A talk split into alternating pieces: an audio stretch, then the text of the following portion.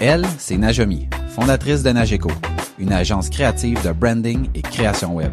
Avec son équipe, elle illustre l'expertise de ses clients. Lui, c'est Maxime, cofondateur de Satellite WP, un service d'experts dédié à WordPress, la plateforme la plus utilisée pour créer un site web. Son quotidien se résume à automatisation, sécurité et performance web. On aime nos entreprises, on aime les défis et on veut progresser. Si toi aussi tu veux t'améliorer et devenir une meilleure version de toi-même, t'es au bon endroit. C'est pour cette raison qu'on a lancé Aucun hasard.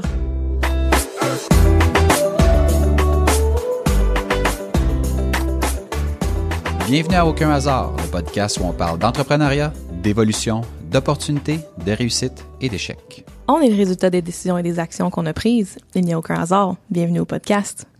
Aujourd'hui, on accueille un auteur et scénariste québécois qui a plusieurs récits à son actif. Ses romans mettant en vedette l'enquêteur Victor Lessard ont connu un immense succès au point où ils ont été adaptés en série télé. La série compte actuellement trois saisons, totalisant 30 épisodes. Ce sont plus de 6 millions de visionnements qui ont été comptabilisés sur le service illico de Vidéotron. C'est pas étonnant qu'il ait été qualifié par la critique de maître du thriller québécois. Martin Michaud, bienvenue à Aucun hasard. Allô? Merci de me recevoir. Martin, on devait faire cette discussion-là Ouais. au mois de mars, le 16 mars précisément. Euh, finalement, discussion qui, euh, qui aura lieu, en- on enregistre en juillet. Euh, la COVID a mis une pause à, à notre... Parenthèse. Ouais, disons, ouais, exactement. Une parenthèse. Comment s'est passée ta, ta, ta COVID? Eh- eh, écoute, euh, elle s'est passée, elle s'est déroulée en différentes étapes. Euh, comme tout le monde, euh, dans les premières semaines, c'était un peu là, la, la stupeur et l'apprivoisement de cette euh, nouvelle vie-là. Euh, moi, comme artiste, j'ai senti le besoin au départ de d'essayer de contribuer à ma mesure. euh, donc, j'ai commencé à écrire des capsules qui mettaient en vedette Victor Lessard et sa, sa, sa coéquipière Jacinthe Taillon. Euh, j'ai fait ça pendant euh, 14 épisodes. C'est ce que j'avais annoncé au début, une quatorzaine. Euh, alors j'ai euh, j'ai découvert à ce moment-là que euh, d'avoir un engagement avec le public à chaque jour, euh, c'est quand même quelque chose euh, qui est prenant. Euh, je l'ai fait vraiment avec beaucoup beaucoup d'empathie en essayant de faire du bien. Euh, mais j'avais beaucoup de respect pour les gens comme Chapelot, euh, les caricaturistes qui, eux, doivent réagir à l'actualité chaque jour. Il y a des y a des jours où j'étais euh, en fin d'après-midi devant mon ordinateur et je me disais bon, qu'est-ce que je vais euh, qu'est-ce que je vais proposer aujourd'hui? Alors j'ai toujours réussi à, m'en sortir, mais euh, mais après 14 jours, j'avoue que euh, j'ai j'avais j'avais fait le tour de la formule euh, et même si euh, il y, a, y a plusieurs euh, euh, il y avait plusieurs gens sur bon sur les médias sociaux qui me demandaient de continuer je, je trouvais qu'il fallait avoir un certain respect dans le fond pour l'auditoire et j'avais pas envie là de, euh, de, de, de de continuer et de d'étirer en fait la sauce donc ça, ça a été euh, mon réflexe initial dans les premiers jours. Ensuite, euh, la COVID est arrivée dans un moment particulier de ma vie. Je venais de faire l'acquisition d'une maison euh, dans les Laurentides. J'avais depuis un certain temps ce projet avec ma conjointe de vivre dans la forêt. Alors, on avait prévu toutes sortes de travaux euh, qu'on devait confier là à des à des gens qui font ça dans la vie, euh, des entrepreneurs. Et comme c'était pas possible, ben c'est moi qui s'est un peu retrouvé euh, avec mon mon fils de 20 ans, euh, l'entrepreneur de la maison. Alors euh, YouTube a été extrêmement euh, efficace. On a regardé des, des tutoriels, on s'est acheté des outils en ligne, des matériaux, et mine de rien, on a sorti de la, en fait, du rez-de-jardin peu près 2,5 tonnes euh, de céramique. Le plancher était complètement en céramique. Euh, on a, euh, en fait, on a tout refait le, le rez-de-jardin.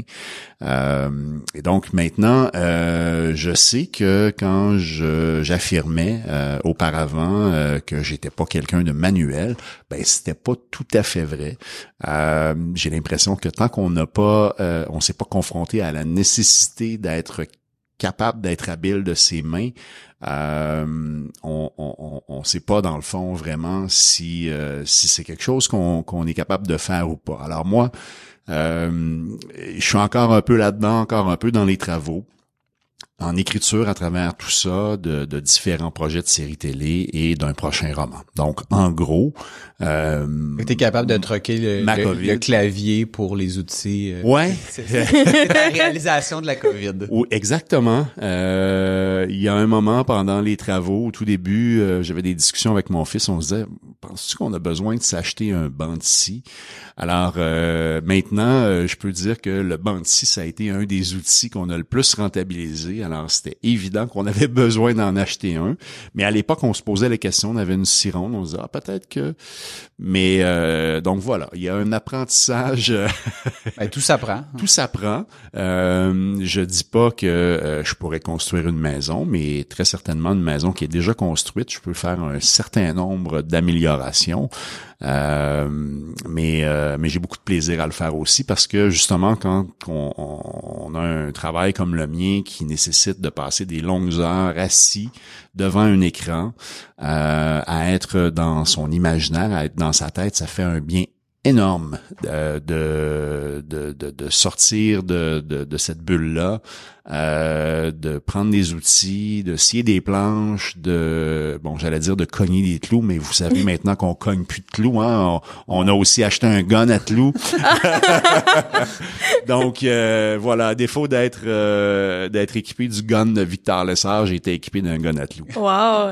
Est-ce que c'est le type de projet que, que ton fils et toi, c'est est-ce que vous en faites plusieurs des projets comme ça, ou est-ce que ça a été un moment de reconnexion? Ouais, ça, ben, ça a été un, vraiment un beau moment parce que au fond, euh, euh, moi j'ai deux enfants, j'ai un fils de 20 ans, j'ai une fille de 23 ans, donc euh, un peu naturellement, ma fille, elle, est allée habiter avec sa mère qui habite aussi pas très loin de chez moi dans les Laurentides, et mon fils, ben on s'est, on s'est d'une certaine manière découvert ensemble une passion, puis j'ai, j'ai, j'ai vraiment découvert que lui avait des habilités euh, encore euh, beaucoup plus euh, tu sais quand tu as 20 ans t'es t'es plus précis quand tu fais des coupes. Moi, je suis obligé de mettre mes lunettes. Euh, des fois, j'ai du brin dans mes lunettes. C'est moi.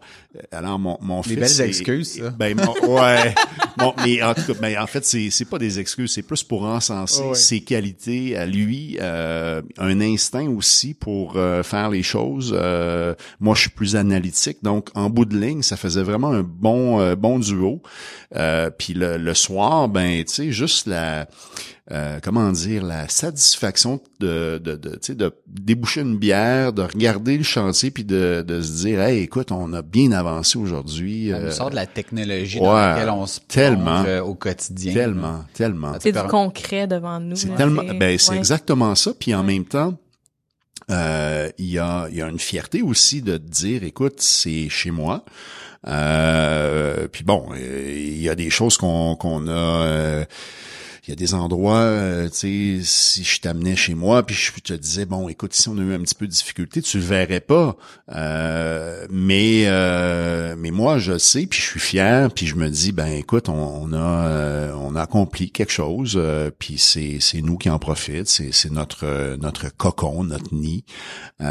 puis oui, donc il y a, y a vraiment le, le, le sentiment de, de, aussi de découvrir dans une période assez particulière, tu sais, parce que là, tu es comme séquestré, euh, tu sais, euh, avec tes proches. Euh, donc lui, mon, mon fils de 20 ans, je suis certain qu'il y avait d'autres projets pas mal plus intéressants que de passer trois mois enfermé avec son père. Mais en même temps, ben c'est ça, ça crée des liens qui sont mm-hmm. là pour la vie.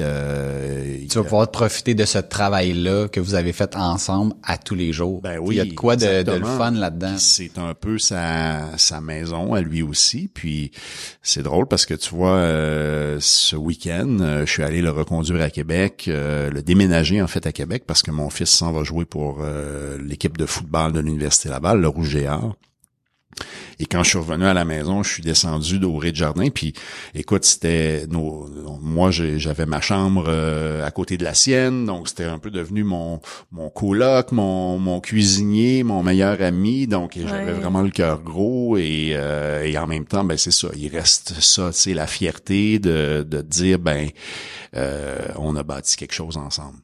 Tellement, wow. Martin, tu été avocat pendant 20 ans. Ouais. Ton intérêt pour l'écriture est né d'un cours de poésie au cégep. Ouais. Euh, à quel... Tu tu dis... Pour, à ce moment-là, tu disais que écrire, tu avais réalisé que c'était l'affaire la plus cool ouais, qu'il possible de faire dans la vie. Pourquoi tu as choisi le droit plutôt que de poursuivre dans cette voie-là, sachant... Euh, ben, pour toutes sortes de raisons, parce que... Euh, euh, puis, c'était vrai à l'époque, je pense que ça l'est encore aujourd'hui, puis peut-être même encore davantage. Euh, c'est difficile quand tu as 16, 17 ans, 18 ans de faire un choix euh, d'une carrière qui, bon, à l'époque, l'idée c'est que cette carrière-là devait durer toute ta vie. moi, mon père et ma mère, ben, ils ont pas eu 25 jobs différentes dans leur vie. Tu sais, je pense que mon père, il a, il a passé 30 ou 40 ans à la même place, là, au ministère de l'Environnement. Euh, fait qu'il y avait cette espèce de pression-là de, de te construire une vie de grande personne. Et euh, c'est sûr que quand j'ai découvert ma passion pour l'écriture et que je parlais de ça autour de moi, puis notamment avec un orienteur euh, que j'avais rencontré au Cégep, on m'avait fait comprendre que euh, puis moi, ce qui m'intéressait en fait, c'était vraiment l'écriture. C'était c'était pas euh, d'étudier, par exemple, en littérature. Et je veux dire, je, je, suis un lecteur. Euh, J'étais en fait à l'époque un lecteur compulsif, donc la littérature m'intéressait. Mais moi, j'avais pas envie nécessairement d'étudier la, la littérature. Alors, j'aurais probablement à l'époque suivi un cours euh, qui ressemble à ce qu'on a maintenant de création littéraire, mais à l'époque, ça existait plus ou moins. Euh, puis on me disait, ben, tu sais, dans le fond, c'est pas une vraie carrière, c'est pas une vraie job. Et, euh, j'avais un ami proche qui lui était très groundé, qui est juge maintenant, que, que, je salue au passage. Et lui me dit, écoute, moi je vais étudier en droit. de toute façon, le droit ça mène à tout. puis c'est un peu parce que moi je, je, me cherchais puis je me, je disais bon mais au fond qu'est-ce que j'ai qu'est-ce que, si j'ai si je peux pas euh, demain matin euh, écrire euh, je, vais faire quoi? Fait que j'ai commencé à étudier en droit puis ensuite ben il y a un cycle là-dedans c'est-à-dire que même si je, je, je, disons j'étais pas j'étais pas en amour avec avec le droit. on m'a éduqué dans une mentalité où on, on, on, on quelque part, on t'encourage à terminer ce que tu as commencé. Mm-hmm. Donc, euh, puis aussi, ben, mes parents à l'époque payaient mes études et euh, mes parents euh, étaient pas super riches. Ils avaient fait des sacrifices pour économiser.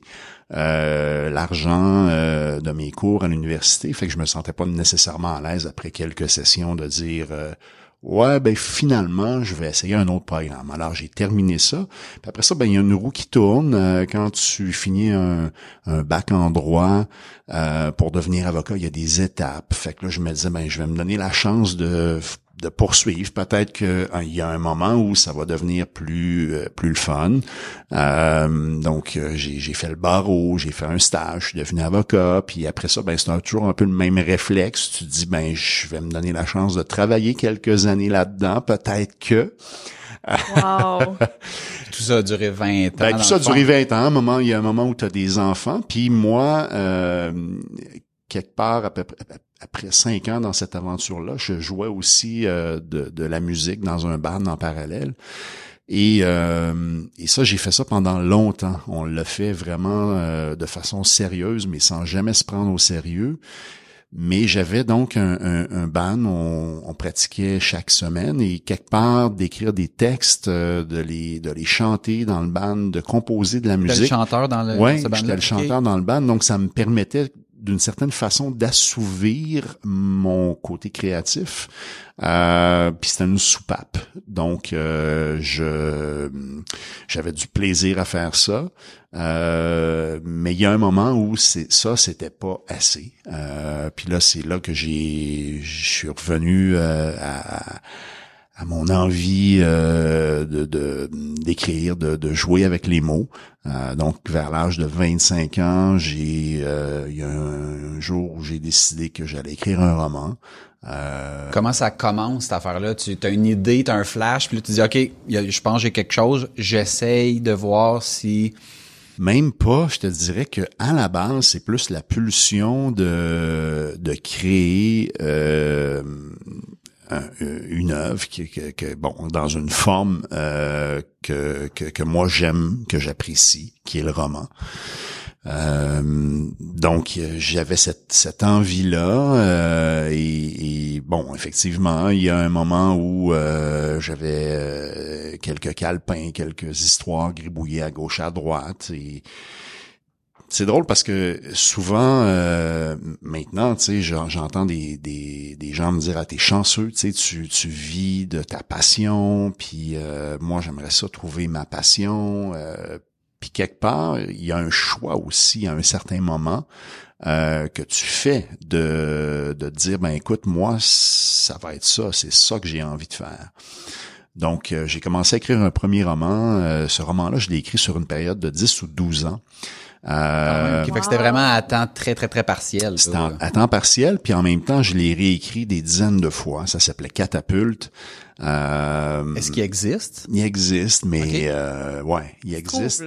Il, non, il, il existe, mais il se trouve pas. Il, se trouvera pas parce que c'est ça. Je me suis rendu compte, j'ai, j'ai essayé de, de, le faire publier par quelques maisons d'édition. Je me suis rendu compte euh, plus tard que ça avait été un grand service que ces maisons d'édition-là m'ont fait de ne pas publier mon mon premier roman, euh, même si euh, c'est, imaginez quand même le fait de prendre 10 ou 12 ans de ta vie, de l'investir, de d'y croire à fond, tu sais. Euh, il y a un moment où tu vois ça comme un échec. Euh, le refus te, te, fait mal, mais en même temps, euh, plus tard, avec le recul, tu te rends compte qu'au fond, tu n'as pas perdu ton temps. Ce que tu as fait pendant cette période-là, c'est que tu as appris ton métier, tu as appris à écrire. Alors ensuite, j'ai, j'ai été peut-être un ou deux ans sans, sans avoir le courage de recommencer. Euh, on est rendu à, à peu près quel âge à ce moment-là? Euh, je dois avoir, euh, écoute, euh, fin de la vingtaine, ben, en fait début de la début de la trentaine, ouais, 33-34. Euh, je travaille dans un gros bureau d'avocats et là, je décide d'écrire un deuxième roman, mais un truc vraiment déjanté, une espèce d'ovni littéraire. Euh, qui n'a pas été publié non plus sur le coup, euh, qui a été publié il y a quelques années. Bon, certains diront parce que j'avais déjà une renommée, ils auront pas tort. mais en fait, ce roman-là, moi, j'avais j'avais toujours j'avais toujours conservé l'impression que euh, c'était euh, c'était quelque chose de de bizarroïde, mais euh, que c'était d'une qualité suffisante pour être publié. mon éditrice de l'époque qui bon a publié plusieurs de mes romans policiers me, me, demandait souvent hey, je pourrais-tu moi à un moment donné le lire l'effet placebo puis donc c'est euh, c'est à cause de, de cette pression-là, à un moment donné, euh, j'ai mis le, manuscrit dans ses mains, puis j'ai dit, ben écoute, euh, regarde, tu vois bien qu'on peut pas publier ça.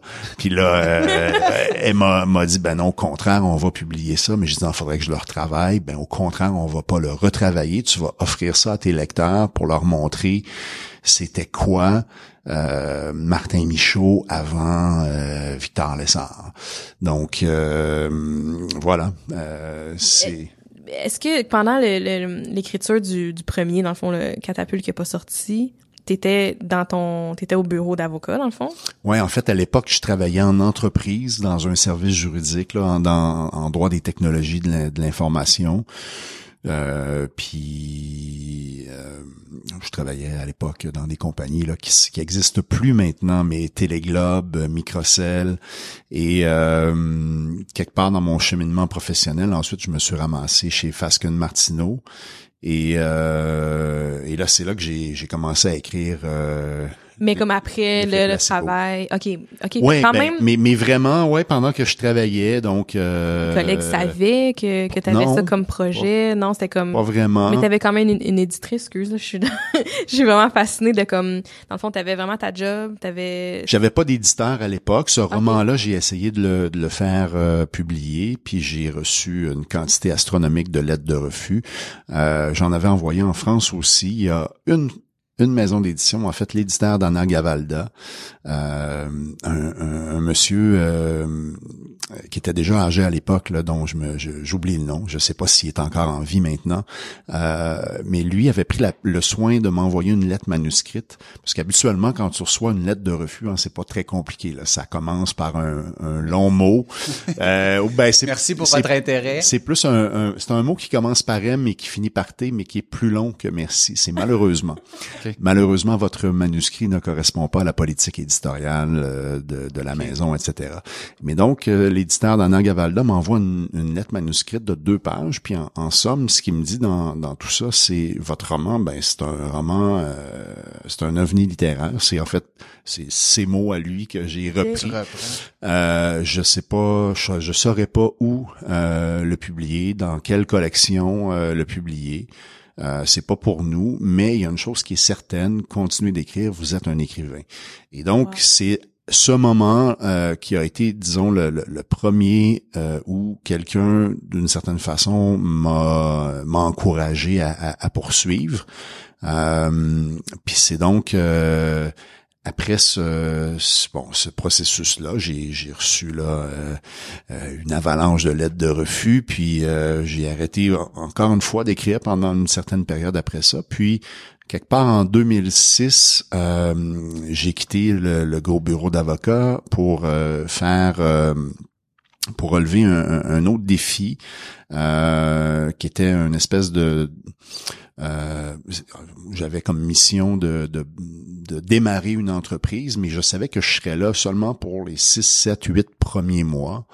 Euh, et qu'ensuite, euh, bon, il y a un opérateur là, qui prendrait la relève. Et donc, j'ai fait ces 6, 7, 8 mois-là, je me souviens pas exactement. Puis ensuite, j'ai pris euh, quatre ou cinq mois euh, sabbatiques et c'est là que j'ai écrit un premier roman policier qui s'appelle Il ne faut pas parler dans l'ascenseur et éventuellement ben c'est ce roman là qui euh, qui a été euh, qui a été remarqué publié puis c'est un peu en fait c'est pas un peu c'est il ne faut pas parler dans l'ascenseur qui a lancé ma carrière et donc c'est l'éditrice de ce roman-là qui des années plus tard a réussi à me convaincre de lui donner une copie de l'effet placebo.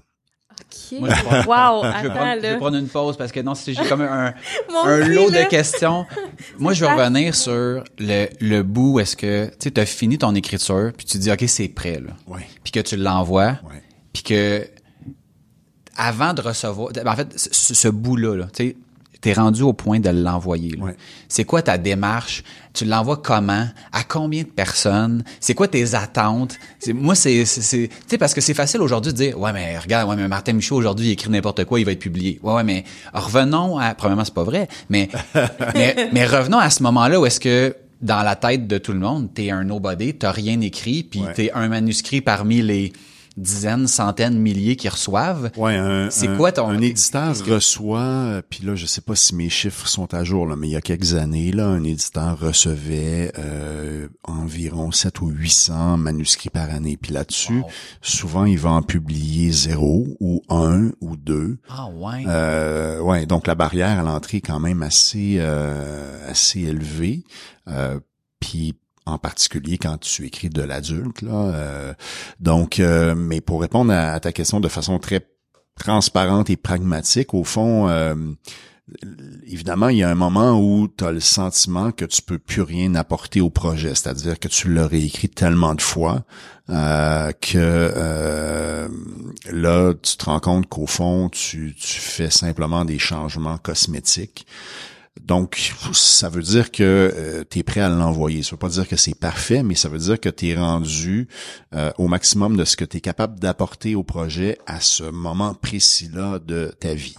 Donc, euh, ben écoute, la première étape, c'est, moi je sais pas où vous achetez vos enveloppes. Là. Moi, c'est à la pharmacie, là, souvent. Fait que je suis allé à la pharmacie. J'ai imprimé une trentaine de copies ah, du manuscrit. Je suis allé acheter des enveloppes, des timbres euh, puis c'est comme vraiment une bouteille à la mer que tu envoies. Euh, bon, il y a des éditeurs maintenant, je pense, qui reçoivent des manuscrits euh, en, format électronique. Ah, mais tu penses qu'encore aujourd'hui que c'est la façon de faire, tu ben, l'imprimes puis ah, en tout cas c'est ce que tu ferais. Ben, je pense que ben moi j'aurais envoyé un email avec un PDF. Je, pense, que oui, je pense qu'il y a encore des, des, des manuscrits papier. Euh, alors j'ai fait ça, puis évidemment, ben au début, euh, tu sais, la première fois, t'es es un peu naïf, euh, puis tu connais pas les rouages de l'industrie, le processus. Euh, alors, euh, tu surveilles la boîte aux, lettres, oui, évidemment.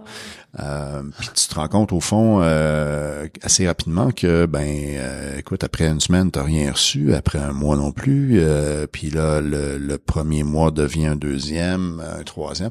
Et après six mois une, une, anecdote d'ailleurs pour pour l'effet placebo Bon, je disais, mon, mon premier catapulte, c'est un mauvais roman, donc je suis content qu'il n'ait pas été publié. Euh, mais, mais rendu à l'effet placebo, j'avais gagné quand même un petit peu de confiance. Il y, avait quelque chose dans l'écriture de ce roman-là qui, qui me laissait penser que peut-être. Euh, et le, la première lettre que j'ai reçue dans ma dans ma boîte, euh, c'est une lettre euh, une lettre de, de Gallimard, qui est comme la maison d'édition mythique quand t'écris de, de, de, la littérature et et c'est ça, je l'ouvre un peu rempli d'espoir et en dépliant la feuille unique qu'il y avait dans dans l'enveloppe, ben c'est sûr que mon, mon cerveau processais en même temps pour me dire écoute Martin un contrat d'édition ça fait plus qu'une page. Et là tu déplies tout ça puis tu te rends compte en fait euh, comme je le disais tout à l'heure euh, ça commence par malheureusement. Euh, puis c'est ça donc donc essentiellement il y en arrive une première là. Souvent ça prend plusieurs mois là cinq six mois. Et puis à partir de la première ça rentre Là, là, tu n'as plus besoin de la surveiller, la boîte aux lettres. Là, il y a une avalanche là. À chaque jour, là, il en, il en rentre deux, trois. Euh, et, euh, et c'est ça. Donc, euh, je les ai, je les ai conservées ces lettres-là.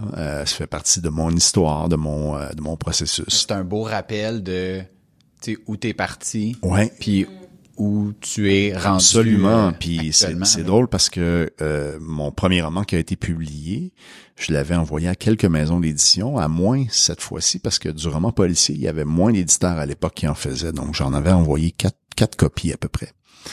Euh, et euh, quand le roman est sorti, euh, bon, les astres étaient alignés. J'ai eu des, des, bonnes critiques assez rapidement, donc les ventes euh, ont été euh, ont été au rendez-vous. Le roman était, euh, je me souviens plus en quelle position, mais il était dans les premières places du palmarès pendant une, certaine période. Puis pendant cette période-là, j'ai reçu une lettre de refus pour ce manuscrit-là d'une autre maison d'édition euh, qui euh, visiblement avait pas euh, pris acte du fait qu'il était déjà publié. Donc voilà. Ah, c'est C'est pour, pour, vous montrer à quel point parfois la ligne justement entre ce qu'on appelle un succès puis un échec est mince. Puis des fois, ben c'est ça, ça tient à quelqu'un d'autre que soi. Euh, dans le milieu de la littérature et dans la vie en général, on, essaie de se dire au fond que on devrait pas se valoriser par le regard de l'autre, mais il en reste pas moins que si tu veux être un, en fait, t'as pas besoin d'être publié pour être un auteur, mais si tu veux être un auteur publié, ben oui, effectivement, il faut qu'un jour quelqu'un te donne cette opportunité-là. Alors moi, je j'ai été euh, j'étais très chanceux d'une certaine façon, mais ça a quand même pris 20 ans euh, avant que cette première opportunité-là arrive.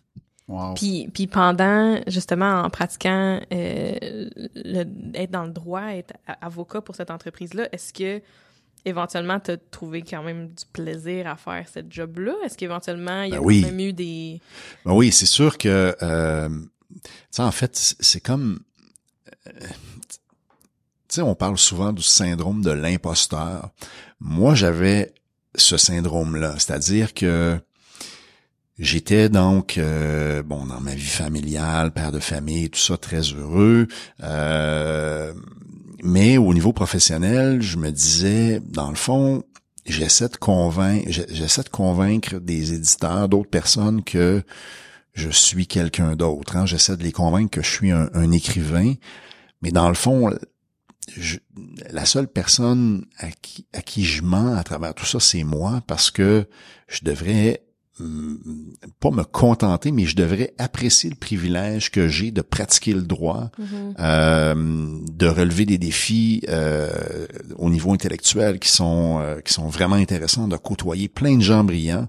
Puis puis je la je la réalisais cette chance là et il y a des dossiers vraiment qui étaient passionnants puis qui m'ont euh, qui m'ont transporté, mais en même temps euh, c'est un peu difficile à expliquer, mais il y avait toujours à l'intérieur de moi cette espèce de conviction-là que je suis pas à ma place. Tu sais, moi, c'est Ouais. pas ça que je devrais faire dans la vie. Wow. Puis en même temps, ben, tu sais, c'est ça. Il y a, il y a, il y a souvent où tu te remets en question puis tu te dis, puis même dans des conversations avec mon entourage, tu sais, ben oui, mais tu sais, justement, si tu veux écrire, tu sais, fais-le. Ça sera un passe-temps comme quelqu'un qui fait de la poterie ou.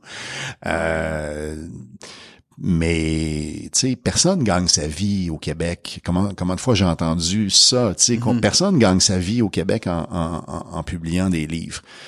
Mais c'est ça, il y a, il y a y a quelque chose à l'intérieur de moi qui était plus fort que que toutes les toutes les raisons euh, rationnelles de de, de, de, me dire euh, non ça ça peut pas c'est pas possible je pourrais pas faire ça.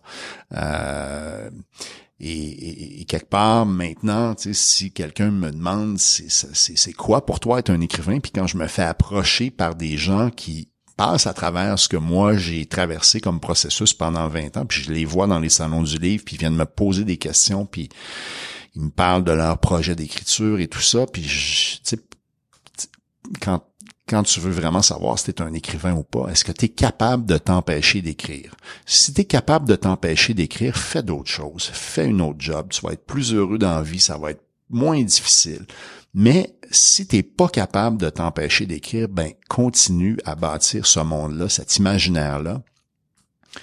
Euh, C'est tellement vrai. Ça s'applique tellement, mettons, en entrepreneuriat, où est-ce qu'on voit, tu sais, il y a comme euh, l'émission dans l'œil du dragon, puis que, tu sais, qui met de l'avant l'entrepreneuriat, puis il y a tellement de gens qui se disent, hey, moi aussi, je vais être mon propre patron, gérer mon horaire. C'est comme, ouais, mais si c'est ça tes motivations, Exactement. potentiellement que c'est t'es pas à bonne place, parce que tu vas voir que ça peut être très, très, très, très long, que, oui, c'est toi qui vas décider ton horaire, dans le sens de, tu vas commencer à 7 heures le matin, puis tu vas finir à 11 heures le soir, parce que c'est ça qu'il faut. Euh, puis c'est- tellement un bon résumé de. Mais, c'est- intéressant ton ton euh, ton parallèle parce que oui, exactement, il y a des des gens qui t'abordent et qui te parlent de leur œuvre, de leur création, de leur imaginaire. Tu sens que c'est ça qui les drive. Il y en a d'autres qui te posent des questions sur comment on fait pour être publié, puis qui posent des questions sur ça a l'air de quoi, tu sais, la vie d'un écrivain, etc. Et, et ces gens-là, souvent, en, les questionnant, tu te rends compte que ben tu veux écrire, tu as déjà écrit quelque chose. Non, non, non, mais euh, j'y pense. Mais tu sais, pense pas à être pense pas au processus qui va te mener à la publication. Au départ, c'est pas ça. Tu sais, au départ, c'est que ce soit pour un entrepreneur ou un artiste, ben c'est c'est ce que tu as à l'intérieur qui a besoin de s'exprimer. Ouais. Fait que dans la mesure où ça c'est là, le reste, tu vas trouver le chemin pour y arriver éventuellement. Si t'as pas la conviction, ça donne rien Ouais, de. si si c'est motivé par Ouais, moi j'aimerais ça, ce beat de vie-là, tu sais, être pigiste. Écoute, là, il y a, y a pas une job moins glamour que à être écrivain, là. Euh, euh, Mais il reste que c'est un moment de constant de solitude devant un clavier. oui. Je veux dire, tu peux le voir, tu sais, tu peux voir l'aspect glamour une fois que t'es publié puis que t'es reconnu. puis Ouais, que- ouais. Mais avant d'arriver là, il y en a en tabarouette là, des heures et des heures et des heures à être tout seul, à écrire, à réécrire, à, être inspiré, à pas être inspiré, Oui. à à te taper sur la tête parce que t'as pas eu une bonne journée. Puis c'est, je dirais, euh, plus souvent j'ai des mauvaises journées à mes yeux, des mauvaises journées d'écriture que des bonnes journées d'écriture. Puis c'est extrêmement étrange comme comme métier quand on y réfléchit. Là, imaginez que vous êtes là pendant 10, 12 heures de votre journée assis devant un clavier, vous créez des personnages, ces personnages-là se parlent, hein, ils interagissent entre eux, mais tout ce temps-là, qui parle avec qui? C'est uniquement moi qui parle avec Ah moi-même. ouais, ouais, ouais. Donc, euh, Étrange, là, ouais. Ouais, puis il y a aussi après le l'espèce de d'acte de foi qui peut friser euh, si on l'analyse la prétention, c'est-à-dire écoute, moi je, je, je m'assois devant un écran, je crée des personnages, ils se parlent entre eux, puis ensuite il y a des gens que ça va intéresser, qui vont qui vont vouloir le lire, qui vont vouloir payer 25 dollars pour l'acheter. Euh, c'est Puis tu peux aussi arriver à la fin de ta journée où est-ce que tu as tout écrit ça, puis tu te dis ouais, c'est pas si bon. Puis là tu fais une Delete. boule de papier avec ça, Ouais. Puis t'envoies ça à la poubelle, puis c'est comme si ta journée avait servi à rien en quelque sorte en termes de productivité, Ouais. mais que c'est un passage obligé pour j'imagine arriver à ton résultat final qui est tout à fait. Mais la, somme de tout ça là. Mais c'est ça, mais c'est dans, dans tous les domaines que c'est comme ça. C'est-à-dire que tu peux pas arriver à un résultat, tu peux pas penser euh, maîtriser euh, une discipline si tu passes pas euh, un certain nombre d'heures à, à perfectionner ton ton art, ton ton métier. Euh, on parle d'entrepreneurs. euh, c'est sûr qu'il y a des entrepreneurs euh, qui qui ont créé une application, par exemple, à l'âge de 18 ans, qui ont mis ça en marché, qui sont devenus multimillionnaires, puis qui bon, mais bon, et bravo et, et dans le milieu des arts, t'as des Xavier Dolan qui ont fait des films euh, coup de poing à, des âges. euh, moi, ben mon cheminement est différent. Tu sais, je Je suis pense pas que c'est la majorité non Pas plus, là. C'est pas la norme, c'est ça, ça, c'est des exceptions, mais. c'est c'est des exceptions, puis en même temps, il faut qu'il y en ait de ces de ces espèces de météores là. Mais bon, moi je suis arrivé dans le milieu de la littérature, j'avais 38 39 ans, puis c'est bien correct parce que au fond, puis tu me demandais euh, tout à l'heure, est-ce qu'il y a euh, des moments où tu étais heureux dans ta job d'avocat? Il y en avait, mais je dirais que je me rends compte aujourd'hui à quel point j'avais besoin de faire ça pendant 20 ans pour écrire maintenant ce que j'écris parce que c'est- au fond moi, dans le fond, mon, mon travail d'avocat, c'était d'écrire des contrats et de négocier des contrats complexes dans le domaine des technologies. Des espèces de, briques, là, euh, touffues. Puis un contrat, c'est une mécanique, il y a une logique. Et si tu soignes pas les détails, ça peut euh, avoir des conséquences importantes. Par exemple, euh, tu peux, euh, en plaçant une virgule au mauvais endroit, à la limite, ça peut coûter des millions de dollars à ton client. Donc, le roman policier, c'est un peu la même chose. C'est une mécanique complexe. Tu dois soigner les détails.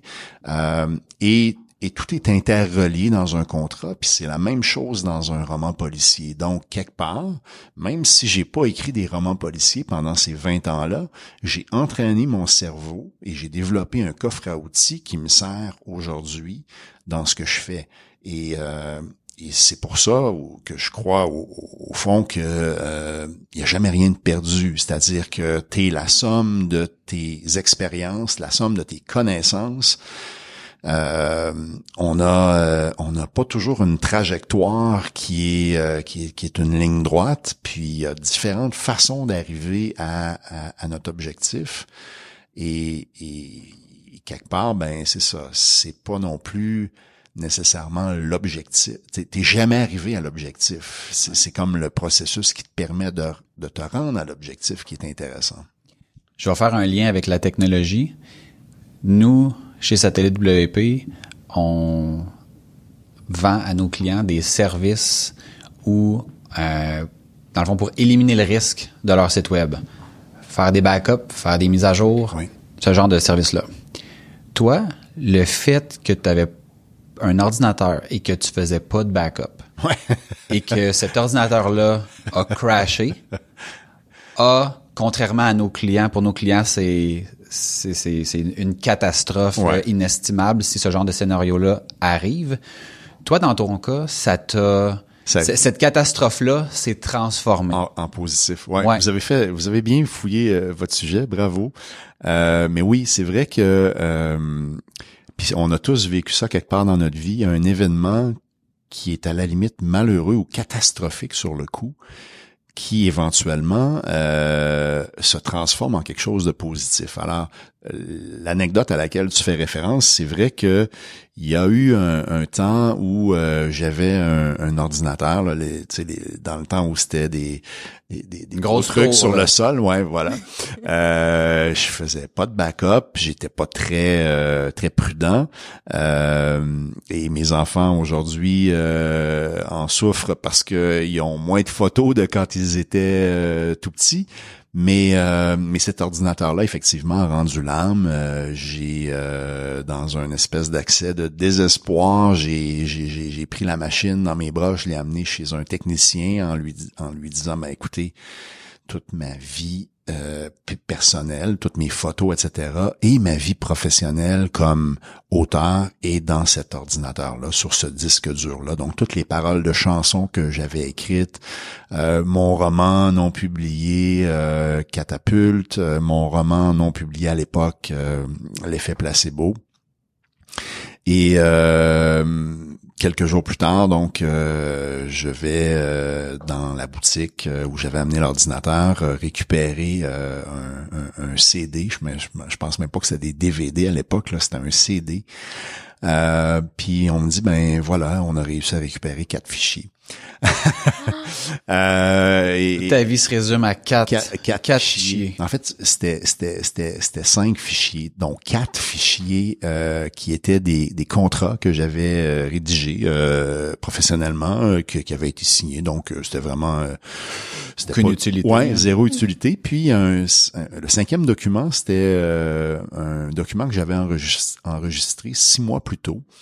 Euh, puis en l'ouvrant, ben, je me rends compte que euh, j'avais commencé à jeter euh, les bases euh, de la série euh, qui tourne autour de Victor Lessard. C'est-à-dire que à l'époque, je lisais un, un romancier suédois qui s'appelle Henning Mankell, pour, pour qui j'ai beaucoup d'admiration, euh, qui est décédé aujourd'hui. Et, euh, et donc, euh, dans ma tête cette possibilité peut-être euh, d'essayer d'écrire un roman policier, puis j'avais jeté euh, euh, quelques grandes lignes et il y a un, bout dans le document où ça disait le personnage principal pourrait s'appeler Victor Lessard. Euh, J'aimerais ça avoir une super bonne anecdote à raconter, euh, expliquer ben Victor Lessard parce que Victor ça vient de et Lessard mais j'en ai j'en ai aucun souvenir. Alors, j'ai simplement retrouvé le fichier, c'était écrit le personnage principal pourrait s'appeler Victor Lessard et ce, ce, ce fichier-là, euh, ça m'a donné l'impulsion de commencer à écrire Il ne faut pas parler dans l'ascenseur. Donc, événement un peu catastrophique parce que oui, euh, c'était pas cool, euh, euh, mais en même temps, ben euh, c'est ce qui m'a ce qui a été un peu un moteur euh, et j'aurais peut-être pas réouvert ce fichier-là ou en tout cas je l'aurais peut-être pas ouvert au bon moment, au moment où j'étais prêt à à, à- à en faire quelque chose. Euh, puis bon, ben par la suite, j'ai retrouvé, euh, j'avais une copie papier de de mes euh, de mes deux romans, puis mes textes de chansons, les gars du band en avaient dans leurs affaires, fait que finalement tout, oui, tout tout n'était pas, j'ai, fait que j'ai retapé des trucs pendant longtemps, mais euh, Maintenant, tu fais des backups. oui. Maintenant, il y, a, il y a comme un truc qui s'appelle le nuage, là. Ouais. pas mal pratique. Fait que, l'é- fait que l'étincelle, le tipping point de, de Victor Lessard tient sur cet événement-là? Oui, ben C'est fou. Ben, puis là, écoute, on peut pas, on, on peut pas présumer de ce qui se serait passé. Peut-être que euh, j'aurais, euh, j'aurais eu euh, un, souvenir de ce fichier-là euh, plus tard, puis que serait revenu l'envie de. Mais oui, euh, Mais à ce c'est comme ça que ça s'est passé. Puis, puis très curieusement, en plus, le, le titre du fichier, c'était euh, idée. I-D-E accent aigu E. Fait que ça peut-tu être comme plus vague. Ouais. Euh, c'était pas, euh, mettons, euh, tu sais, Victor Lessard. Euh, euh, Il n'y a pas de raison de un. rouvrir un fichier qui s'appelle comme idée. ça, à moins de le chercher. Là, tu sais. Ouais, c'est ça, exactement. C'est comme une idée parmi tant d'autres. Oui, parce c'était que cette idée-là qui fait, était parce que j'avais effectivement, puis j'ai encore l'habitude euh, quand j'ai des, sais, quand je travaille sur euh, sur des projets, euh, souvent j'ai des flashs, euh, des des des, je me dis ah tiens ça ça ferait une bonne histoire, puis j'enregistre ça dans un fichier. Euh, sur le coup, je me convainc que j'ai comme une méthode de classement efficace, puis que je peux le retrouver facilement, puis des fois ben c'est ça, deux trois ans plus tard, je ah tiens ah oui ça c'était mais euh, y a, rien ne se perd, rien ne se crée. Euh, souvent, euh, en cours d'écriture, justement, euh, curieusement, j'ai comme le réflexe d'aller chercher ces, ces fragments-là qui sont éparpillés un peu partout dans mon ordi. Puis il y a des fois, ben il y a de la matière que je peux euh, que je peux aller chercher comme ça. Tu sais. Puis c'est souvent, euh, c'est c'est pas euh, c'est pas la trame de fond, c'est pas, euh, mais des fois juste tiens, un petit détail que j'amène à un personnage qui fait que ah, il y a un petit côté singulier qu'il n'y avait pas. Je suis je, je m'en allais dans ton processus créatif ça ça me fascine vraiment. Et moi je suis designer graphique à la base puis mon processus créatif va vraiment changer dépendant de qu'est-ce que j'essaie de produire. Euh, fait que si c'est branding un logo ben ça va être un peu différent. Je vais m'allumer des petites chandelles je, Ouais. je vais mettre de la musique qui est comme thématique par rapport au client que je suis en train de travailler. Euh, est-ce que dans ton processus créatif justement tu sais quand même juste quand tu as des idées, quand tu écris des idées ou quand tu écris des personnages ou peut-être plus d'autres moments dans tes romans, tu sais c'est pas juste les personnages, il y a d'autres. Tu sais j'imagine je suis pas- vraiment pas écrivaine Oui, mais parce que dans un roman, c'est vrai que euh, par opposition à une série télé où, euh, tu sais, dans le fond, quand tu écris un épisode de série télé, c'est des dialogues euh, et les indications, dans le fond, euh, pour planter le décor, ben, sont très succinctes parce que il y a le Kodak qui fait le travail pour toi, alors qu'effectivement, dans un roman, oui, il y a les personnages, mais il y a planté tout le décor autour. autour ouais Par exemple, si je décris euh, la scène qu'on est en train de vivre ensemble tous les trois, euh, il faut que je donne des détails, il faut que je j'explique qu'on est dans une, une pièce euh, euh, sur la barre euh, d'une plage, euh, il fait euh, il fait 34 degrés, on est tous euh, euh, avec un, un mojito. euh, non, mais bon, euh, Mais je l'ai vu depuis le début qu'on qu'on a la discussion. Je remarque que chaque fois que tu donnes une réponse, tu vas tout le temps amener le contexte. Tu sais, on, on- Ouais. on a eu différentes discussions, Najami et moi, dans le, tu sais, dans le passé, qu'on on n'a pas été capable de diffuser parce que ça manque de contexte. Puis je remarque que à toutes les fois qu'on qu'on qu'on te pose une question, tu prends comme le, le temps de reculer assez pour que la réponse puisse être complète. Puis on voit vraiment le, le processus qui se passe comme dans ta tête. De le dire, mais là, storytelling Ouais, juste quand tu as parlé de ton fils tantôt, tu sais, pour pouvoir dire que euh, il était fort pour euh, dans les rénovations, ben là tu as commencé à le positionner puis de- en mettant son âge, puis le, le football, puis le fait que ça donne une espèce de contexte que je vais dire une, une personne normale aura pas, tu sais, va dire je vais je fais de la réno avec mon fils. On a Ouais. placé ça, tu sais. Ouais. Mais toi, tu, on voit que c'est c'est comme vraiment bien installé Ouais, le ben- processus de contexte qui fait toute la différence entre ah c'est une situation banale ou non non non attends un peu là il y avait ci il y avait ça puis le, le degré dans la chaleur dans la pièce puis le Ah, soleil je- puis il y a pas de nuages dans- puis- je suis là, j'ai vu les, les rénaux, Ouais, là, j'ai ben oui. vu, là. Je sais pas à quoi ressemble ton fils, Ben, mais ben- j'ai une idée, là. Mais c'est ça. Ben, des fois, ça, ça tape un peu sur les nerfs de ma blonde qui trouve que je prends beaucoup de temps à raconter des trucs que je pourrais raconter plus rapidement. Mais t'étais en- donc en train de me poser cette question-là à propos du processus créatif. J'ai fait une petite parenthèse. Mais euh, si je si je feel là où tu allais, c'est que tu allais me demander euh, un peu c'est quoi mon processus créatif? Est-ce que euh, il y a euh, au niveau, euh, par exemple, de l'ambiance que je crée autour de moi, euh, dans mon bureau, j'imagine. Oui, dans ton bureau, ou est-ce que ça va être un peu différent par rapport à si tu travailles vraiment un personnage, puis là que tu dois vraiment comme creuser puis rentrer dans le personnage Ouais. versus l'environnement, est-ce que ça change, est-ce que ton processus change dans le fond? Tout à fait. Mon processus, mon processus, pardon, change, puis il a changé aussi au fil des années.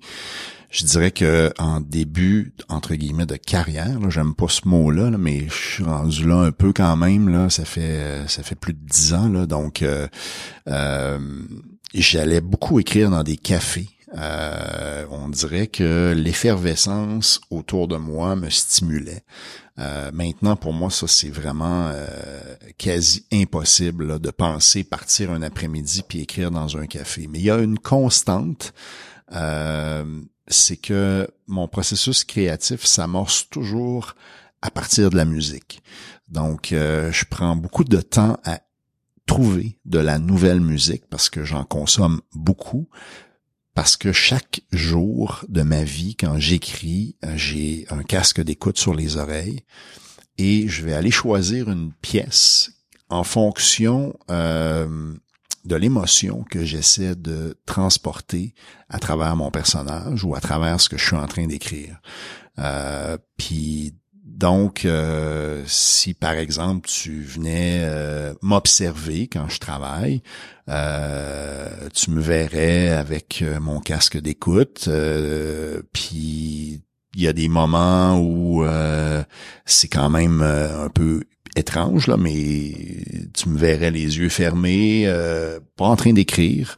Il y a des fois tu me verrais en train de faire du air guitar ou euh, être transporté par la musique. Mais j'ai besoin de me mettre dans l'état, dans un état où je suis transporté par la musique. Et à partir de ce point-là, c'est comme si c'est la porte d'entrée qui me permet d'oublier que je suis Martin Michaud, un gars habillé en mou devant son ordi qui est en train d'essayer d'écrire un script ou un roman.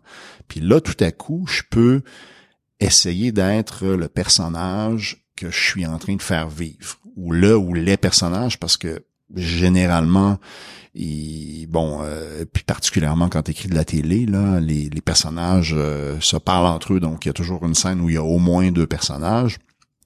Mais donc j'essaie vraiment de de rentrer euh, dans la tête de ces personnages-là, un peu comme le fait, j'imagine, un comédien. Mm-hmm. c'est fabuleux ça quand tu vas sur un plateau euh, de tournage puis que tu côtoies ces ces, ces bibites là qui font euh, qui font ça dans la vie euh, des Patrice Robitaille, des Julie Le Breton, des Danny Gilmore, des Stéphane Demers, puis tu les vois travailler, puis tu tu te rends compte que quelque part il y a un moment où ils se croient là, tu sais, ils sont le personnage. Puis après ça, le réalisateur dit euh, couper, puis ils redeviennent dans un claquement de doigts euh, qui ils sont.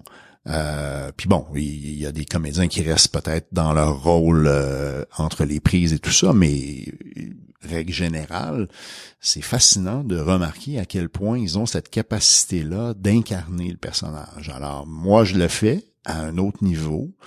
Euh, mais la musique, c'est vraiment, c'est vraiment mon outil. C'est ça qui qui me permet de vraiment de de, de, de, rentrer dans une espèce de flow. Puis ce flow là, euh, quand je dis flow, pour moi dans ma tête c'est F L O W là, euh, espèce de de d'état euh, où euh, où c'est ça, j'ai moins conscience de mon corps, de ce qui est ce qui m'entoure, puis je suis vraiment comme dans, dans l'histoire. Là, on vient d'entendre une petite sonnerie, c'est ma montre. Euh, j'ai une sonnerie chaque jour à midi parce que ça me permet justement de réaliser, OK, là, il est, dans ma journée, il est midi. Fait que c'est une façon d'essayer de revenir, ouais, essayer de revenir de façon consciente dans le réel euh, par euh, par une, sonnerie d'une d'une montre. Voilà. J'adore. Tu as mentionné plein de choses dans ta réponse qui me j'ai à peu près 25 sous-questions. tu as mentionné plateau de tournage.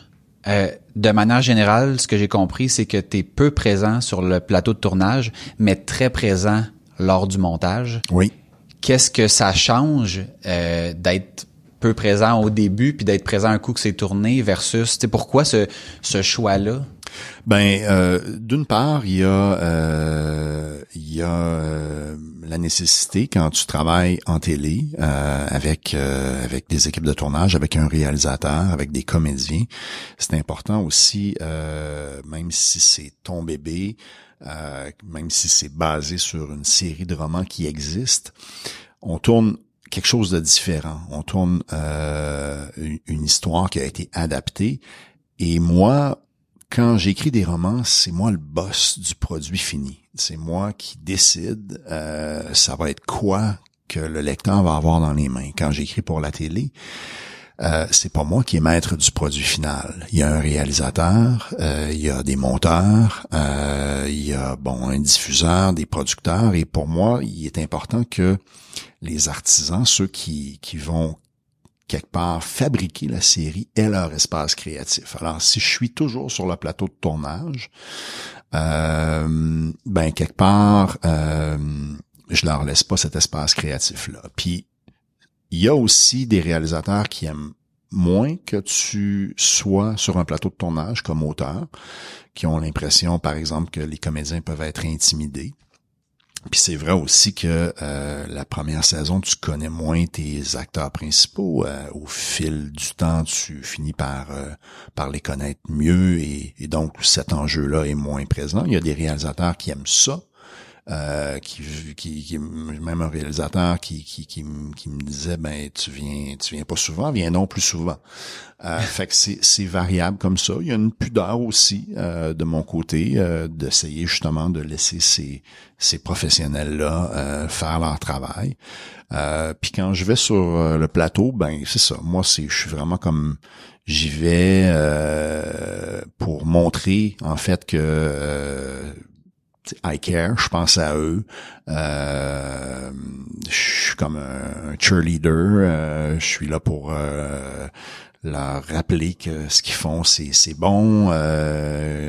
parce que parfois, tu sais, quand t'es dans dans le jour 35 de ton tournage, tu, tu, tournes une scène puis tu te dis ouais mais c'est c'est tu bon? J'étais dessus alors moi je suis un peu là justement pour euh, pour remettre les choses en perspective puis dire écoute c'est vraiment ça t'as compris l'intention puis ça va être parfait puis mais mon travail effectivement euh, il est plus euh, en amont et en aval du tournage. C'est-à-dire qu'en amont mais évidemment il y a les textes euh, avec tout ce que ça comporte là de d'aller-retour avec bon d'autres moi j'ai j'ai travaillé avec des des co-scénaristes sur chacune des trois saisons. Euh, il y a donc il y a des allers-retours avec ces gens-là qui deviennent des collaborateurs très proches. Euh, ta script éditrice, dans, dans mon cas, une personne que je considère euh, euh qui, est, qui est devenue une, une amie. Euh, donc il y, a, il y, a, le diffuseur, il y a le, les producteurs, donc il y a beaucoup d'échanges euh, avant. Quand les textes sont cristallisés dans les mains de l'équipe de production, ben là, c'est, leur gig. Puis ensuite, ben quand les images reviennent, effectivement, euh, moi j'ai accès au, au, ce qu'on appelle au rush. Donc je, je m'assure de tout voir. Euh, toutes les toutes les prises, toutes les séquences de chaque scène. Euh, et quand le montage commence et qu'on me propose un premier montage, ben je suis capable, euh, parce que j'ai vu toutes les prises, de dire euh, Hey, tu sais, cette cette scène-là, là, on avait une take là où Patrice fait telle affaire avec sa main ou on peut-tu euh, prendre cette take-là? Je pense qu'elle était meilleure.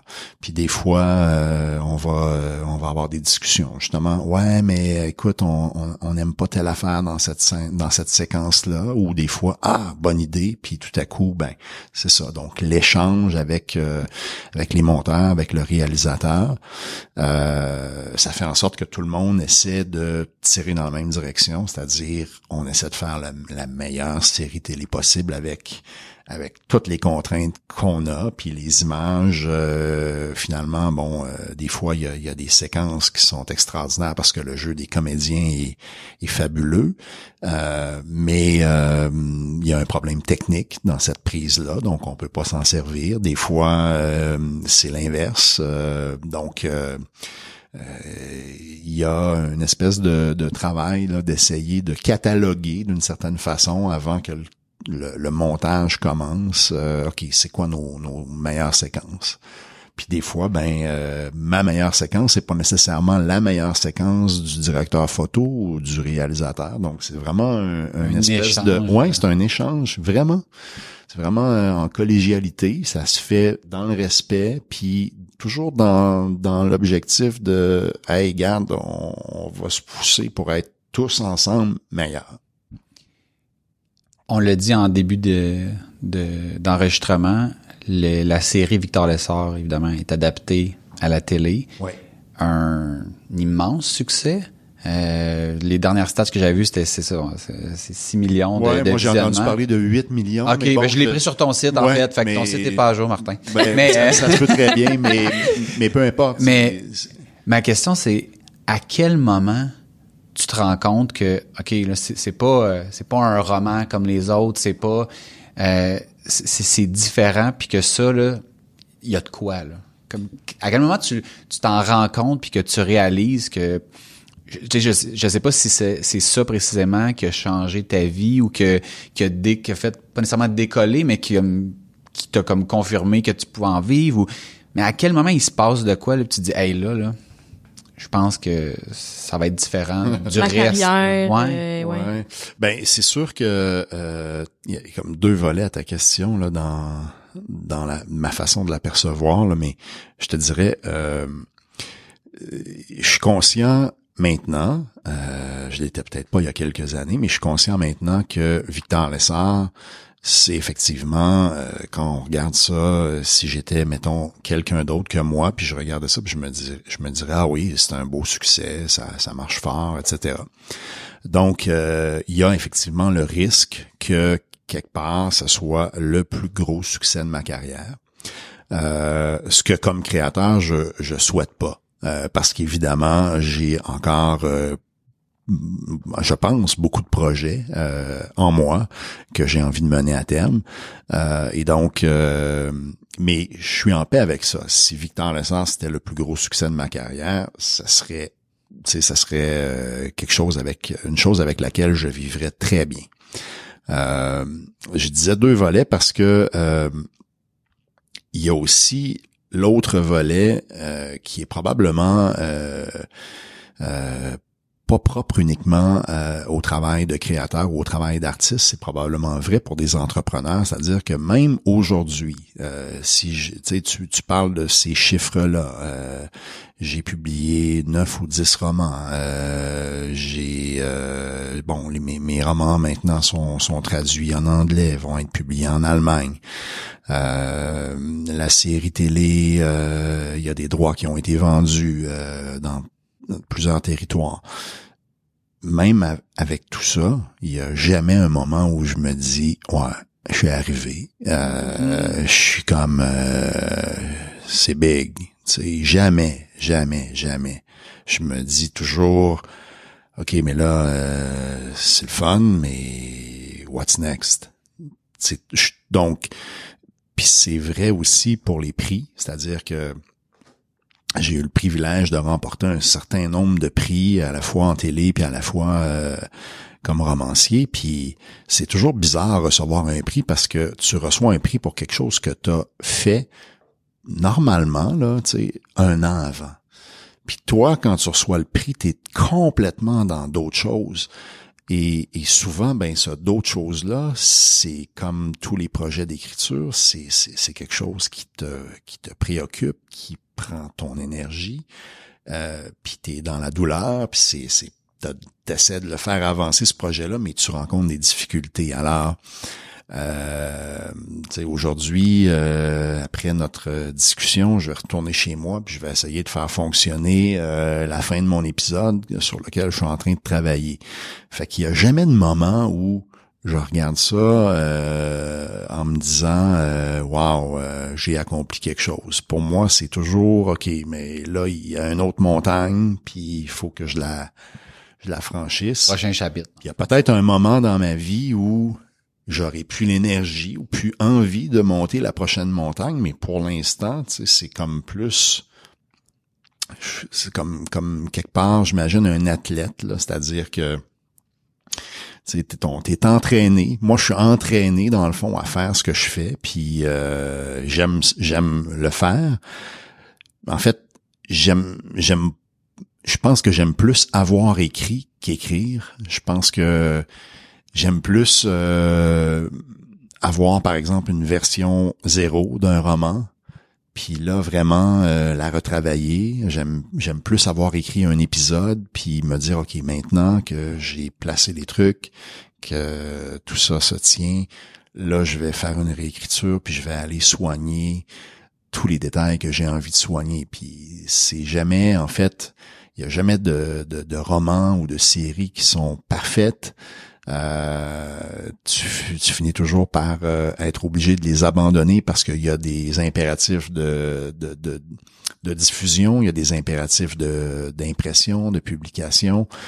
Euh, moi, je pourrais, je pourrais probablement passer le reste de ma vie à essayer de perfectionner le même roman. Là, si quelqu'un me disait pas, non, non, regarde là, c'est parce qu'on va l'envoyer à l'impression. Ton plaisir, c'est pas dans la page blanche puis de vraiment starter quelque chose. C'est ça, c'est ça, c'est plus pour moi, c'est plus dans la douleur. Ça, c'est plus difficile c'est plus difficile. Tu sais, comment organiser tout ça, trouver la bonne structure pour raconter l'histoire, tu sais, trouver le bon angle au niveau narratif, trouver les meilleurs personnages pour porter l'histoire, euh, rattacher tous les fils de cette histoire-là, me, me surprendre en écrivant. Euh, donc ça, c'est, c'est, c'est vraiment un côté euh, qui est, qui est, je dirais, plus, euh, euh, c'est, challengeant. Mm Après, quand t'as euh, quand t'as un premier jet, euh, pour moi, c'est là que le, fun commence. OK, OK. Puis est-ce que tu as quelque chose que justement, si t'es plus ton énergie est plus basse, t'es un peu drainé par le processus ou les challenges, est-ce qu'il y a quelque chose que tu fais pour te ressourcer? Es-tu comme T'as-tu un rituel ou un... Je sais pas? Ben, euh, écoute, j'essaie euh, de me garder actif. Euh, donc, il y a un moment donné où je marchais beaucoup. Là, je marche beaucoup moins. Euh, mais tu vois, par exemple, on parlait tout à l'heure de bon de mon début de pandémie. Ben, quelque part, de faire des rénaux, ça, ça a été pour moi vraiment salvateur pour mon justement pour mon équilibre mental parce que euh, à la fois mentalement puis physiquement aussi parce que c'était du travail quand même assez assez physique là quand on on a arraché justement euh, 2500 livres là, donc 2,5 tonnes de céramique. Après ça, il fallait, on a, fallait amener ça dans une brouette sur le sentier, prendre la brouette, euh, la pardonnez-moi l'expression, la soigner euh, par-dessus le container. Donc, euh, sortir un peu du mental, être dans le physique. Exactement. Euh, maintenant, t'as ça comme. Euh, j'ai ça comme soupape. J'essaie de faire de la méditation, des méditations guidées. donc, c'est ça. Il y a, puis je me rends compte que mes passe-temps qui étaient mes passe-temps préférés qui étaient la lecture et écouter des séries euh, je, je, lis pas beaucoup. Euh, puis des séries, ben c'est sûr que quand j'arrive le soir, euh, puis j'ai travaillé toute la journée à des épisodes, j'ai comme moins le goût euh, de regarder. Euh, fait fait que j'essaie de d'aller chercher donc euh, autre chose, euh, du documentaire, euh, des, des lectures qui sont pas nécessairement de la fiction. ça me détend plus, on dirait, que de me replonger dans, dans l'univers créatif de quelqu'un d'autre. Ton travail, dans le fond, tu sais, c'est... C'est ça. Ouais. Ouais, mais j'allais dire, dirais-tu que le moins t'en fais, le mieux ça, le mieux tu te portes pour être inspiré? Tu sais, j'ai comme l'impression que euh, pour devenir bon, plus tu, plus tu écris, plus tu deviens bon à écrire, mais qu'à un moment donné, en termes de écrire pour écrire, c'est pas nécessairement ça l'objectif, puis que pour être inspiré, ben justement de prendre une pause comme faire des rénaux pour prendre cet exemple-là, ben, ça fait en sorte que il y a peut-être 400 idées qui te sont rentrées dans la tête, puis il y en a peut-être là-dessus 380 qui ont sorti parce qu'ils étaient pas bonnes, mais que si si tu avais été à l'ordinateur à tous les jours, ben, il aurait fallu que tu travailles avec ces idées-là mauvaises, que là, tu fais comme non, ils vont juste sortir d'elles-mêmes, puis elles vont être remplacées automatiquement par... Il y a comme une espèce de filtre naturel. C'est vraiment... Euh, c'est vraiment intéressant comme explication parce que j'ai dans les dernières années, travaillé beaucoup. Euh, puis moi, je crois pas à l'inspiration. Tu sais, si t'attends euh, que l'inspiration euh, te frappe un matin, tu risques d'attendre longtemps. Donc, je crois au travail. Euh, donc, moi, je passe beaucoup. J'ai passé beaucoup de temps devant mon ordinateur à entre guillemets me botter le cul et parfois c'est des journées frustrantes parce que au bout de ta journée, euh, tu as produit trois paragraphes, puis il y a des journées où, au contraire, tu as passé trois heures devant ton ordi, puis tu as l'impression d'avoir marché sur l'eau, puis tu as, écrit quatre, cinq pages. Euh, ce que je me rends compte en, en progressant, j'imagine en gagnant un peu plus de métier, puis en vieillissant aussi, c'est que, au fond, les moments où je me force à être devant mon ordi, je peux effectivement maintenant m'autoriser à prendre une scie, couper des planches, parce que je sais que de toute façon, le temps que je passe à écrire dans ma tête est plus long que le temps que je vais passer ensuite devant mon écran à écrire. Donc, il y a, cet aspect-là que je maîtrise mieux maintenant, mais Bon, puis on va peut-être euh, finir par euh, se mettre d'accord sur le fait que je suis peut-être quelqu'un de plus lent que la moyenne. Tu sais, je suis arrivé en littérature à 39 ans, donc peut-être que euh, ça m'a pris moi neuf romans puis trois séries télé pour réaliser ça, mais je dirais que depuis justement le début de la pandémie, je m'autorise plus ça, c'est-à-dire moins essayer de me frapper la tête contre mon Mac, puis plus me dire, OK, de toute façon, regarde, là, va scier quelques planches. Anyway, tu sais que tu vas continuer à créer cette histoire-là dans ta tête. Puis c'est vrai que le cerveau est bien fait, c'est-à-dire qu'il y a parfois, dans toutes les histoires que tu écris, il y a des il y a des obstacles, il y a des il y a des choses euh, que tu dois ficeler, mais tu sais pas comment. Euh, puis souvent, ben d'essayer euh, de te de te forcer dans le fond à réfléchir puis à, trouver une solution sur le champ, c'est pas la méthode la plus efficace. Souvent, euh, d'aller faire autre chose fait apparaître la solution quelques heures plus tard sans euh, avoir eu besoin d'être dans la douleur. Ben moi, je fais de la programmation, puis il y a des journées où je vais travailler sur un problème précis. Je peux passer ma journée à essayer de le régler, partir du bureau frustré parce que j'ai pas réussi à trouver la solution.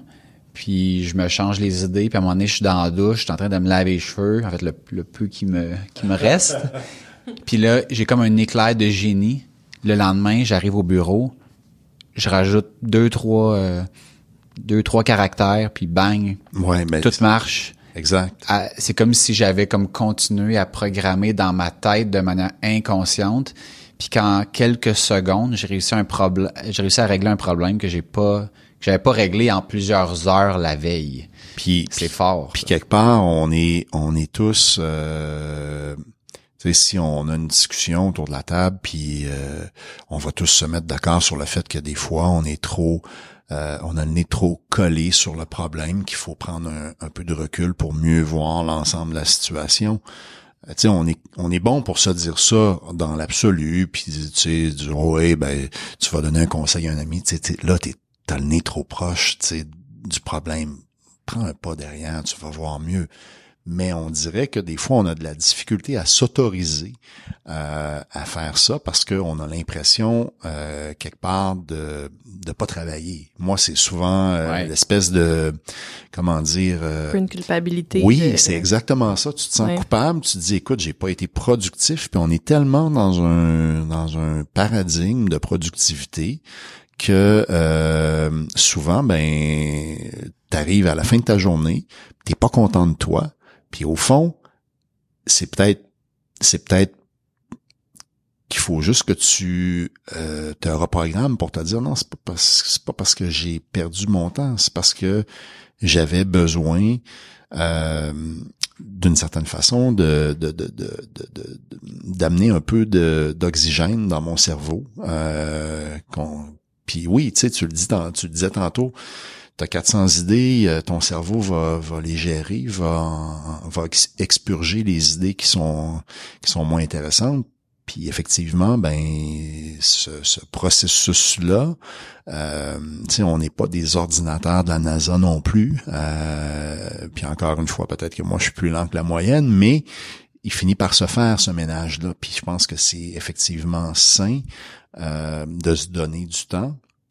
C'est juste qu'on est tellement programmé à être performant que on, en tout cas moi personnellement, je travaille là-dessus justement quand j'essaie de, de, méditer, c'est, c'est pour essayer de d'abandonner dans le fond les, les réflexes, les, les espèces de de on est dans des patterns là puis il y a un des patterns qui dit ben là tu sais si t'as pas été 8 heures ou 10 heures devant ton écran aujourd'hui t'as pas fait une bonne journée tu sais si t'as pas écrit parce que moi je travaillais beaucoup avant en me disant écoute quand j'écris un roman faut que j'écrive 1000 mots dans ma journée euh, donc tu sais, oui, c'est bon d'avoir ces objectifs-là. En même temps, euh, ça peut des fois créer des, euh, puis à long terme, là, c'est qu'effectivement, tu finis par t'épuiser, puis tu finis par avoir, avoir moins de, de plaisir à faire ce que tu fais. Fait que pour retrouver le plaisir quelque part, ben c'est peut-être justement t'autoriser une fois de temps en temps à, à te lever de ta chaise, puis à connecter avec euh, avec d'autres choses. Moi, dans mon cas, j'ai comme une porte porte vitrée juste à côté de mon bureau, puis quand je sors de là, ben c'est des oiseaux qui chantent, euh, des arbres, puis un lac. Fait que, euh, c'est d'amener dans le fond à transformer la mesure quantitative en, en, quelque chose de plus qualitatif, qui est qui des fois va être un nombre de mots, qui des fois va être une idée, qui des fois va être de déchirer une page que que tu as écrit la veille. de la merde. Puis des fois ça va être du repos, tu sais, il y avait quelqu'un qui avait parlé de burn-out euh, que j'étais voir une conférence puis elle disait que au lieu de penser qu'on fait rien dans notre journée, de plutôt te dire tu viens de te reposer, te réénergiser pour ton lendemain. Un reset. Ben, un reset. C'est pas rien faire, c'est pas d'être paresseux, c'est juste de le repos, c'est quelque chose ça en soi, tu sais de pouvoir checker sur ta liste to do là, te reposer, te ressourcer, ça fait partie de ta productivité aussi en quelque sorte, tu sais. Fait que, puis puis puis on puis bon euh, tous les trois, je pense qu'on on a euh, la chance peut-être d'être dans des euh, métiers moins traditionnels, là, mais c'est sûr que quand ta réalité c'est que tu dois être au bureau à 8 heures le matin jusqu'à 6 heures le soir, ben c'est peut-être plus difficile de faire ça. mais quelque part c'est sain, je pense. Puis, euh, puis moi, je découvre aussi euh, tout, le, tout, tout, le rapport avec la nature.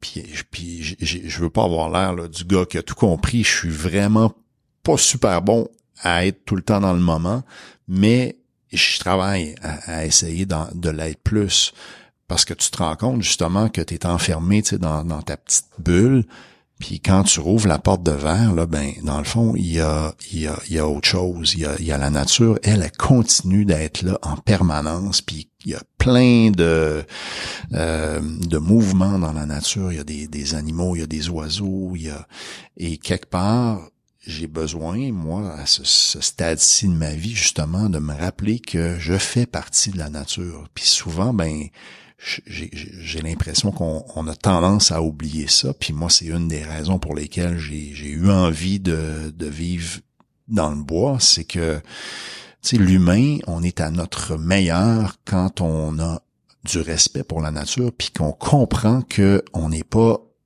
supérieur à la nature. On est juste une partie, une composante. Tu sais, on, les, les, oiseaux qui sont qui sont là à côté de l'autre côté de la vitre, ben c'est pas un autre monde. On fait partie de ce monde-là. Puis quand on le respecte, ben quelque part, euh, on, a, en tout cas moi personnellement, j'ai comme plus de facilité à, à connecter puis à, à remettre, tu sais, dans le fond, toutes ces parce que c'est juste des pensées, tu sais, te dire à la fin de ta journée, ah, j'ai pas été productif, ah, j'ai pas fait ce que je voulais, ah, j'ai pas atteint mes objectifs, ou ah, euh, je pris du retard, ou euh, ou ah, euh, wow, c'est donc extraordinaire ce que j'ai écrit aujourd'hui. C'est des juste, c'est juste des pensées, tu sais. Fait on est plus que nos pensées, on, on est des des, des, des, mammifères, on est des, êtres de chair et de sang, puis cette composante-là, des fois, on est tellement dans notre tête qu'on a tendance à l'oublier. On vit beaucoup dans l'anticipation.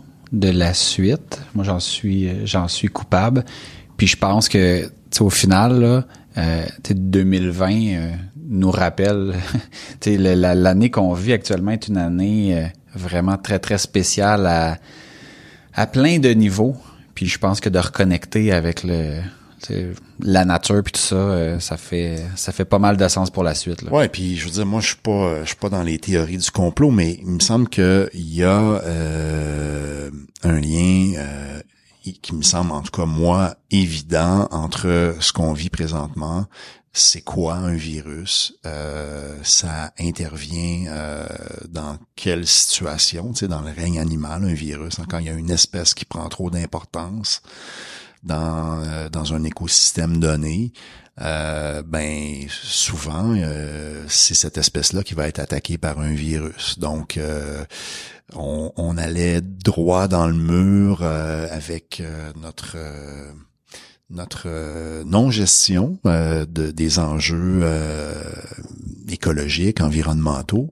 en même temps, il y a quelque chose de de comment dire de d'étonnant de voir que euh, un confinement de quelques mois euh, tout à coup a des impacts positifs sur l'environnement donc je dis pas là euh, puis c'est très difficile là, ce qu'on vit puis puis les les euh, les façons euh, qu'on a présentement de, de subvenir à nos besoins, euh, on peut pas du jour au lendemain réinventer tout ça, mais mais me semble-t-il que euh, le simple fait justement de, de se mettre en pause euh, de façon euh, coordonnée. Euh, tu sais, si par exemple on se disait bon, mais on remarque pour l'environnement, un petit deux semaines de pause dans, dans chaque pays à des moments différents de l'année, ça amène tel type de bienfait. Ben, il me semble qu'on devrait se demander si c'est pas une alternative là. ce qui était impossible à planifier sur une période de plusieurs années a pu arriver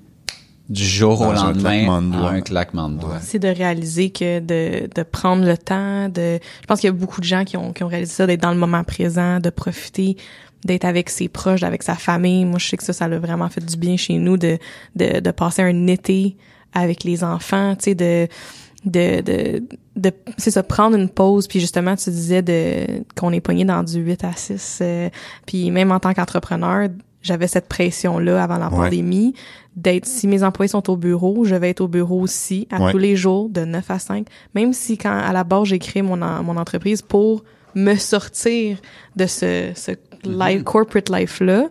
Euh, puis la, cette pause-là, se prendre le recul, cette pause obligatoire, m'a tellement fait du bien de réaliser que je peux prendre des pauses, je peux euh, aller prendre une marche dehors. Tu peux être aussi efficace en faisant du télétravail que en étant euh, obligé de. Puis, ça, je pense en tout cas que c'est une des, des, grandes leçons de ce qu'on est en train de vivre. Puis en même temps, je suis pas en train de dire que c'est merveilleux. Puis il y a du monde pour qui c'est c'est c'est c'est une question de survie puis ils ont pas de quoi manger. Non. Euh, mais mais quelque part, j'ai, en tout cas moi je me je me mets à espérer qu'on va quand même essayer de de, de, de tirer euh, des, des, leçons positives de tout ça. Euh, puis qu'on va essayer de, de conserver euh, ce qui euh, ce qui quelque part fait, fait du bien à notre euh, parce qu'on en a juste une planète là euh, puis c'est ça là nous on s'adonne à être dessus à un moment où c'est encore vivable mais ce qu'on lègue est important aussi là clairement Martin, merci beaucoup. Ben, grand plaisir. D'avoir été avec nous. Ça a passé vite. Oui, clairement. Si vous avez apprécié notre sujet, notre discussion avec Martin, ben partagez-le, partagez-la en fait euh, avec votre entourage sur les réseaux sociaux. Oui, comme vous savez, un like, un commentaire, un partage, ça peut sembler un petit geste, mais ça nous aide vraiment à propager le message. Fait n'hésitez pas. Visitez-nous sur aucunhasard.com. C'est maintenant possible de soutenir euh, le podcast via notre euh, Patreon. Donc, si vous appréciez notre contenu, vous pouvez vous abonner pour quelques dollars et ça permet de payer les dépenses qui sont liées à la production des épisodes. Puis en échange, vous allez avoir le droit à du contenu exclusif, des anecdotes, des moments inédits, des discussions qui se retrouvent pas euh, dans le podcast. Puis on a quelques sujets encore qu'on va aborder Ouais. avec Martin dans dans l'après-show. Si vous souhaitez nous écrire, ben, vous pouvez m'écrire directement à maxime à commercial aucunhasard.com. Et moi, Najumi à commercial aucunhasard.com. Rappelez-vous que vous êtes le résultat des décisions et des actions que vous prenez. Il n'y a aucun hasard. Sur ce, on vous dit à bientôt. Bye. Bye! Merci de nous avoir écoutés.